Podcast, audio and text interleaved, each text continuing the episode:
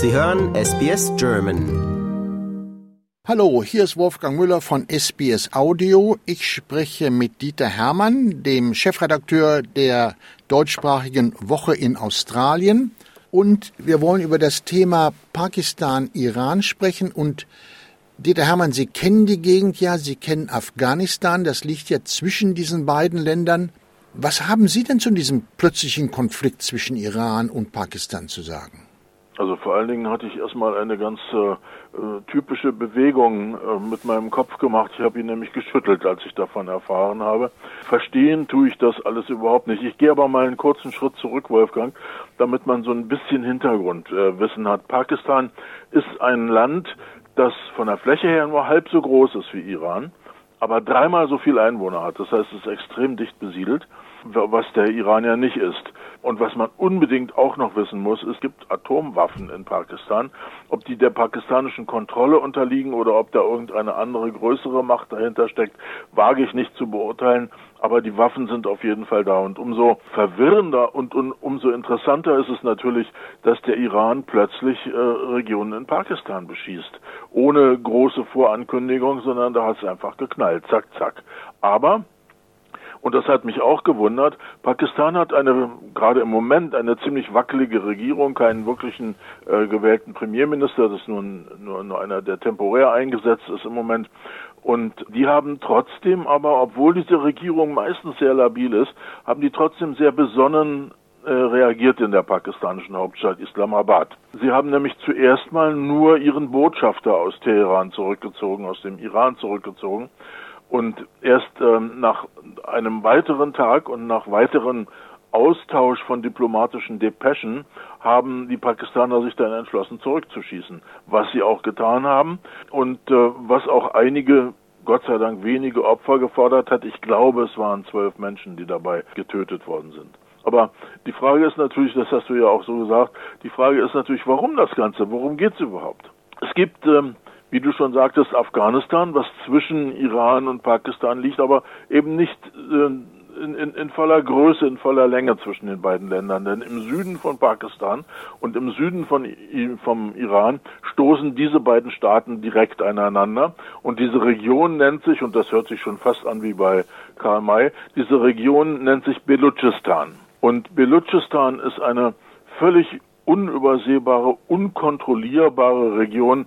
und ein wunderbares Gebiet für jede Art von Terroristen, für jede Art von, von Aktivisten, sich dort zu verstecken, ohne dass äh, sie im Grunde genommen auffindbar sind. Ich erinnere mich an eine meiner Autofahrten zwischen Pakistan und dem Iran.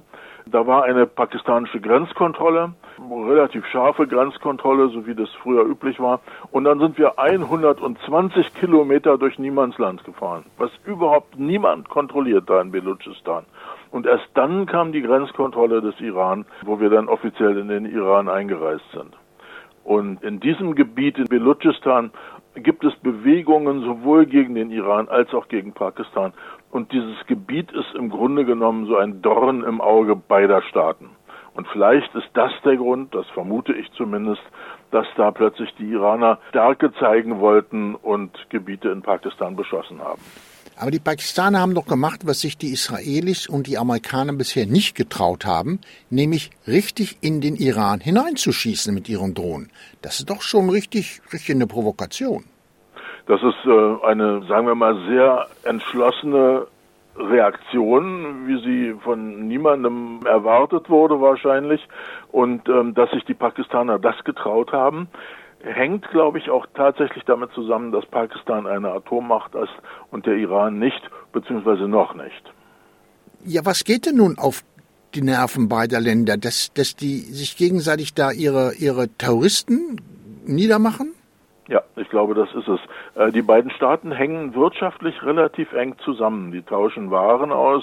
Die haben einen sehr aktiven Grenzverkehr, der meistens über Afghanistan geht, weil das Afghanistan das sicherere Gebiet ist, sicherer als Belutschistan. Und äh, ich glaube, es geht tatsächlich darum, dass beide Länder sich gegenseitig vorwerfen, Terroristen auf ihrem Staatsgebiet zu unterstützen. Wie soll das weitergehen? Besteht die Gefahr der Eskalation da drin? Also die Gefahr der Eskalation besteht, glaube ich, immer in so einer Region. Dazu kommt in diesem Falle, in beiden Ländern ist ja Staatsreligion der Islam. In Pakistan sind es allerdings die Sunniten und im Iran sind es die Schiiten. Mhm. Und die sind sich ja oft nicht grün und das war schon oft ein Kriegsauslöser, wenn diese beiden aneinander geraten sind. Das ist im Übrigen nichts typisch Islamisches. Also man darf nicht vergessen, dass jahrzehntelang zwei christliche Religionen in Irland gegeneinander gekämpft haben. Und da ist es, glaube ich, auch so, die Sunniten können ja oder halten die Schiiten ja für Ungläubige und genauso umgekehrt, obwohl sie beide Moslems sind. Ich denke mir, dass die beiden sich an einen Tisch setzen werden, miteinander reden werden, aber ob das eine langfristige Lösung liefert, das wage ich zu bezweifeln. Solange dieses Belutschistan, was im Übrigen ungefähr die Größe Deutschlands hat, solange dieses Belutschistan nicht befriedet werden kann oder zumindest kontrolliert werden kann, halte ich das für sehr, sehr problematisch, dass diese beiden Nachbarstaaten friedlich, wirklich friedlich miteinander umgehen. Ich fand es auch sehr interessant, dass sich Peking sofort als Vermittler vorgestellt hat, auch eine Atommacht. Genau, und die Türkei noch keine Atommacht hat sich auch als Vermittler angeboten. Ich glaube, dass sowohl China als auch äh, Ankara als auch die Türken wirklich Angst davor haben, dass in dieser Region sich äh, ein religiöser Krieg entwickelt und äh, der dann vielleicht auch auf andere Staaten abfärbt.